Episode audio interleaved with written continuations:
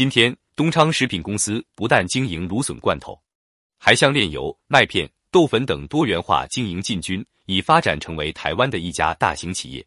商人活用之二，在调查研究的基础上，做出准确的市场判断，对未来将要发生的情况做完备的准备，未雨绸缪，先行于市场。这需要有见微知著、见端之末的敏锐预见力。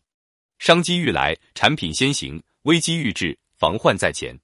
我们再来说说。《孙子兵法》中的行军篇，孙子说：凡军队行军作战和战场观察判断敌情时，要注意以下几个原则：通过山地时，要靠近有水草的谷地；驻止时，要选择山地，使前面世界开阔。如果敌人占据高地，不要仰攻。这是在山地行军作战的原则。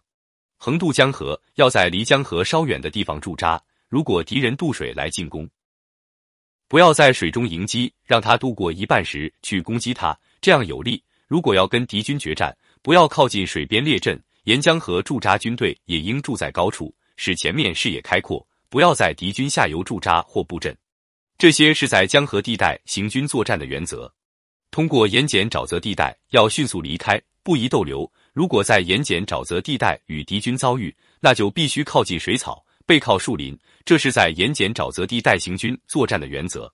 在平原地带驻军，要选择地势平坦的地方，主要是翼侧和后方应依托高地，前低后高，这是在平原地带行军作战的原则。以上四种处军原则的好处，是皇帝所以能战胜四地的重要原因。大凡驻军总是喜好干燥的高地，而厌恶潮湿低洼的地方，要求向阳，回避阴湿，接近水草，保持供应，驻扎高处。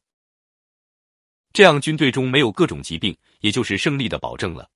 丘陵堤防驻军必须驻扎在向阳的一面，并且要把主要翼侧和后方依托着它。这些对于用兵有利的措施是利用地形作为辅助条件的。河流上游下暴雨，看到水墨冲来，如果要徒涉通过，应等待水势平稳以后再渡。凡是遇到绝涧、天井、天牢、天罗、天线、天隙等地形，必须迅速避开，而不要靠近。我远离它，要敌军去接近它，我面向它。让敌军去背靠他。